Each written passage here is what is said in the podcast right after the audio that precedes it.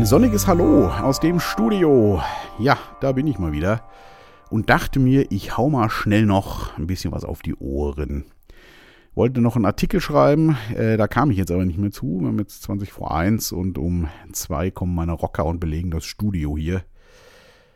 Ja, und dann laber ich halt einfach so ein bisschen. Also völlig ohne Konzept. Äh, heute ein Freisprech. Äh, wer mich schon länger hört, wird sich denken, ist das sonst anders? Äh, na, manchmal habe ich zumindest eine grobe Vorstellung von dem, was ich erzähle. Heute gibt es eigentlich wirklich nur äh, ja, ein bisschen Bericht der letzten Tage. Ich hoffe, es geht euch natürlich allen gut. Bei uns ist alles soweit im Lot. Die Kinder haben ja nur auch wieder Schule, beide. Glücklicherweise ist das auch auf den gleichen Schultag gefallen. Die haben ja immer Wechselunterricht jeden zweiten Tag bei uns an der Schule und das passt.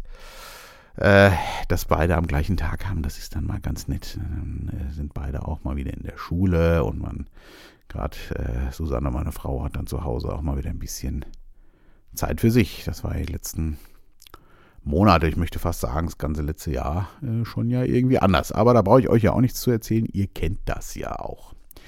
Sitzen ja alle im gleichen Boot. Ja, äh, passiert ist äh, gar nicht so viel. Ich habe mich, äh, ja, mit dem Haus fangen wir ja so langsam an, einiges äh, mal in Angriff zu nehmen. Äh, und habe mich da ein bisschen informiert jetzt auch, hatte ein Gespräch mit ähm, Energiespeicherlösungen via Wasserstoff. Das habe ich vom Philipp zufällig gehört. Ich kannte das vorher gar nicht. Das ist eine Firma aus Berlin, die nennen sich Pikea und die sind äh, witzigerweise auch äh, finanziert durch die GLS Bank, wo ich ja schon seit Jahren Kunde bin und äh, auch sehr zufrieden bin, weil das einfach so ein bisschen ja, gefühlt eine andere Bank ist. Ja, und mit denen hatte ich ein Informationsgespräch. Die bieten einen Wasserstoffspeicher an mit Elektrolyseur und Brennstoffzelle und das ganze Programm und schaffen es tatsächlich bis zu 300 Kilowattstunden äh, zu speichern im Wasserstoff. Natürlich in der größten Anlage. Das ist jetzt auch schon sehr sehr utopisch. Aber ähm, ich fand es ganz spannend, da ich ja eher so ein bisschen Anti-Wasserstoff bin, also speziell eher auf Pkw bezogen. Aber das färbte natürlich auch ab. Und das Gespräch war ganz gut, weil äh, so ein paar Vorurteile, ich habe dann einfach auch mal so ein paar Fragen gestellt, wo ich sage, ich komme jetzt mal mit so ein paar Vorurteilen äh, rüber, die mir im Kopf rumschwirren. Und äh, das eine Vorurteil ist zum Beispiel, äh, dieses Jahr Wasserstoff ist extrem flüchtig, ist natürlich kein Vorurteil, aber es lässt sich halt extremst äh, schlecht lagern. Und so in Bezug auf Pkw hatte ich immer äh, so die Info im Kopf, dass halt einfach äh, die Dinger nach, weiß ich, wenn die zwei Wochen rumstehen, sind die leer, ob die gefahren wurden oder nicht, weil das Zeug einfach die Tanks nicht wirklich dicht sind. Da äh, hat mich jetzt der Herr, ich, ist jetzt alles ohne Gewehr, der äh, will das natürlich auch verkaufen, hat aber gemeint, ja, das war bei den äh, ersten äh, Flüssiggas. BMWs hat er dann gemeint auch so, die, äh, da war es ja wirklich so, dass die leer waren nach zwei Wochen. Das ist aber jetzt anders und äh, also die Flaschen, die sie da verbauen, gut, das sind halt diese großen ja, Standard-Stahlflaschen, wie man die so kennt, eben diese Riesendinger, also nicht diese kleinen Camping, äh, sondern so große, längliche, hohe Flaschen, eben so, wie groß sind die, 1,80 oder was? Äh, na, 1,60, 1,70, also in dem Dreh halt. Ich glaube, ihr wisst, was ich meine. Und er sagt, die haben äh, quasi keinen Verlust. Also die, äh, ich glaube, er hat von, von 10% in 300 Jahren gesprochen oder so. Ob das jetzt stimmt, weiß ich auch nicht. Aber das ist wohl ein Problem, was schon lange nicht mehr so akut ist. Das fand ich auch mal wieder nett, weil man hat ja doch schnell, äh, worüber ich mich auch bei anderen Leuten öfter mal aufrege, so Vorurteile im Kopf, die gar nicht mehr stimmen. Und äh, das war dann eins äh, von mir. Also das klingt tatsächlich ganz spannend und ähm, die machen das also so, dass der Sonnenstrom äh, zum einen, also die haben eine normale Speicherbatterie verbaut, ich glaube 20 Kilowattstunden. Das ist ja auch schon sehr ordentlich für die täglichen Zwischenpufferungen. Und alles, was mehr produziert wird, also was dann tatsächlich an super Sommertagen, sage ich jetzt mal, nicht abgenommen wird, und der Akku ist dann auch schon voll. Das geht dann nicht ins Netz, sondern dann schmeißen die den Elektrolyseur an und der äh, erzeugt dann eben Wasserstoff und speichert den in diesen Flaschen ab. Das ist äh, ja schon ein spannendes Ding und bei ähm, dem Erzeugen des Wasserstoffes ähm, Jetzt muss ich aufpassen, dass ich das nicht verwechsle. Ich glaube, beim Erzeugen des Wasserstoffes, genau, wird warm, fällt warmes Wasser an, also Energie, äh, doch warmes Wasser an, was dann eben im Wassertank, wenn man ihn dann hat, äh, wir sind ja komplett nur auf Strom, aber das wollen wir ja ändern, ne, für Warmwasser etc. einen Wassertank hat, äh, wird dann da die Energie auch noch reingeleitet, sodass man eine recht hohe Energie Effizienz hat. Das war nämlich gleich mein zweites Vorurteil, dass ich immer so im Kopf hatte, dass äh, Wasserstoff herzustellen äh, groß, viel Energie kostet. Also es kostet viel Energie, man speichert wesentlich weniger. Äh, es kostet schon Energie, aber ein Teil dieser verbrauchten Energie ist eben das warme Wasser, was dann wieder, also die Wärmeleistung letztendlich, die dann ins warme Wasser fließt. Und so hat man da recht, eine recht gute Ausbeute. Und dann, äh, genau, speichert er das und im Winter oder wenn halt eben der Sommer mal nicht so dolle ist, also über Nacht äh, holt er sich aus der 20 kW Batterie halt den Strom, soweit er ihn braucht. Und wenn es dann halt mal, wenn die dann zu Neige geht äh, und die Sonnenenergie es nicht hergibt, die aufzuladen, dann äh, fängt eben der äh, mit der Brennstoffzelle der umgedrehte äh, Effekt an, dass er eben den, den Wasserstoff aus der Flasche wieder nimmt, daraus Energie erzeugt und damit die Batterie lädt die dann das Haus wieder versorgt. Also ein pfiffiges System und die haben äh, Häuser gebaut, habe ich mir ein paar YouTube-Videos angeguckt, die tatsächlich völlig autark stehen. Gut, das sind natürlich äh, dann auch äh, in der Regel Neubauten, hier so Niedrigenergiehäuser und mit äh, alles voll mit Photovoltaik von oben bis unten, rechts bis links in der optimalen Ausrichtung. Also ob das bei uns klappt, wage ich zu bezweifeln. Aber ein spannendes System und bei dem äh, Zurückwandeln des Wasserstoffs in die Energie, also in den Strom, fällt warme Luft an, also wird Hitze erzeugt und diese warme Luft wird dann noch in den Wohninnenraum zum Heizen geleitet. Also ganz, ganz pfiffig gemacht. Äh, kostet natürlich auch richtig Kohle. Äh, also ich sag mal, man ist da äh, ohne Photovoltaikanlage, also wirklich nur mit dem Speichersystem, so zwischen 60 und 90.000 Euro los. Äh, kriegt zwar, ich glaube, um die 15.000 Euro Förderung von der KfW. Aber es ist natürlich immer noch eine stattliche Summe. Allerdings, wenn man es wirklich schafft, dann autark zu sein, gut, also die 90.000 fallen an, muss ich sagen, bei den 300 kW, ne, der Speicherleistung, das ist ja schon ein ganzes Pfund, also das braucht man ja wahrscheinlich auch nicht. Naja, also bei uns im Haus weiß ich noch nicht, ob das klappen wird, ist ja auch sauteuer alles, wir haben ja noch 10.000 andere Baustellen. Zunächst muss ja erstmal Photovoltaik überhaupt aufs Dach. Und dann äh, wollen wir ja auch, die Heizung äh, muss erneuert werden. Also die funktioniert noch und so, aber da äh, kommt ja dann eben auch, was nehmen wir da jetzt? Neue Gas, äh, Brennwert, Therme oder nehmen wir da eine Brennstoffzelle, die mit Gas arbeitet und auch Strom erzeugt? Oder nehmen wir eine Pelletheizung, die auch Holz zusätzlich, also normales Holz verbrennen kann, was uns schon mal angeboten wurde, was ich auch ganz reizvoll finde, da wir ja jede Menge Holz haben. Wir haben ein sehr großes Grundstück mit vielen Bäumen und so. Naja, also da sind wir gerade in der Findungsphase. Äh, dieses Pikea, so heißt die Firma übrigens, P-I-C-E-A geschrieben, falls das jemand interessiert. Das, äh, also das fand ich ein spannendes System, so ein Technikfreak, finde ich super Idee auf jeden Fall.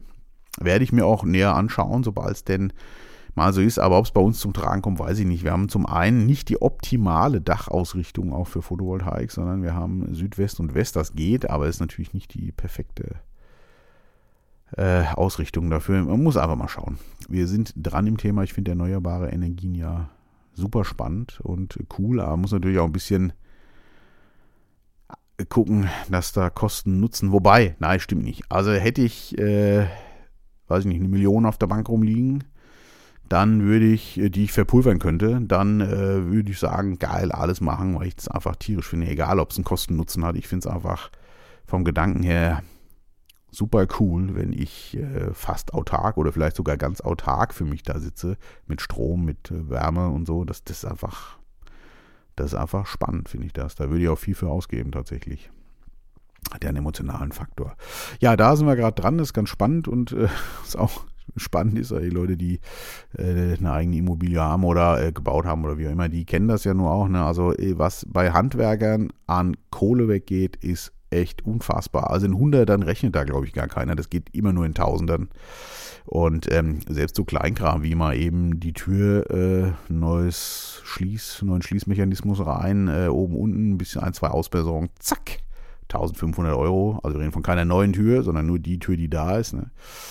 Bisschen bearbeiten ne? und äh, ja, dann kommen mal eben die Vermesser, weil ja der Plan nochmal äh, gemacht werden muss und das Haus nicht ganz genau vermessen ist. Zack, 4000 Euro Uh, also es läuft, sag ich mal.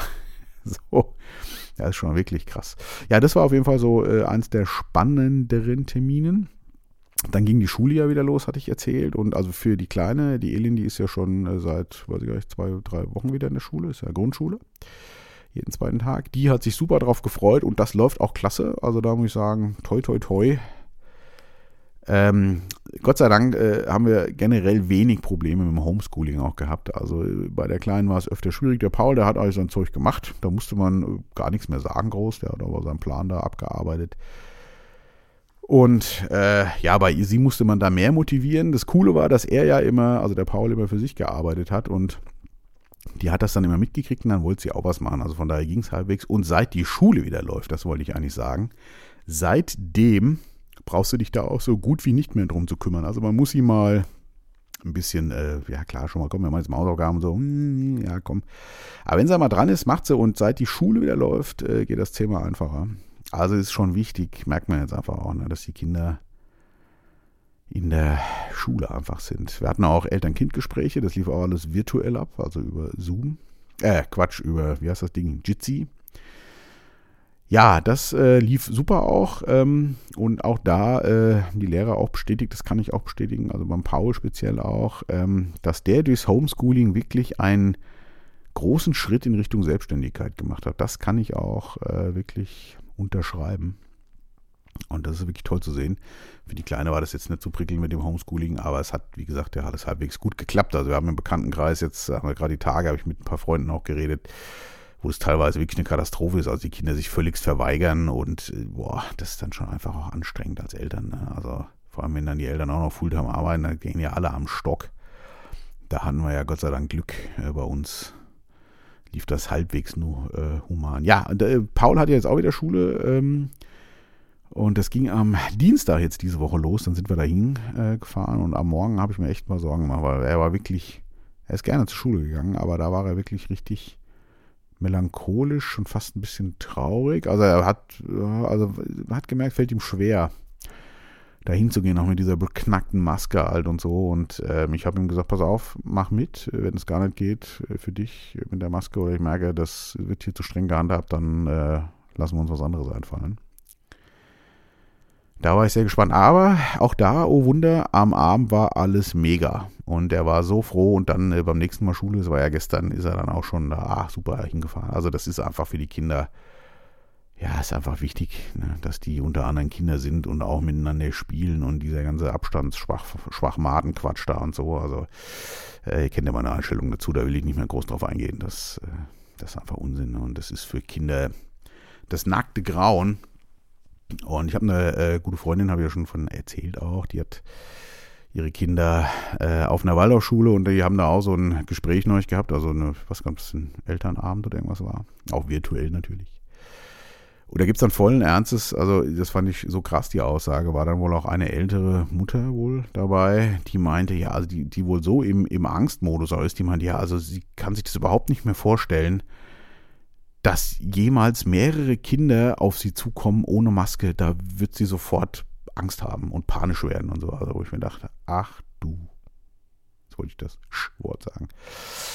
Mein Gott, wie weit haben die Leute denn hier abgekocht? Ne? Wie kann ich denn Angst vor Kindern haben, die ohne Mundschutz auf mich zukommen? Also da äh, fällt mir alles aus dem Gesicht tatsächlich.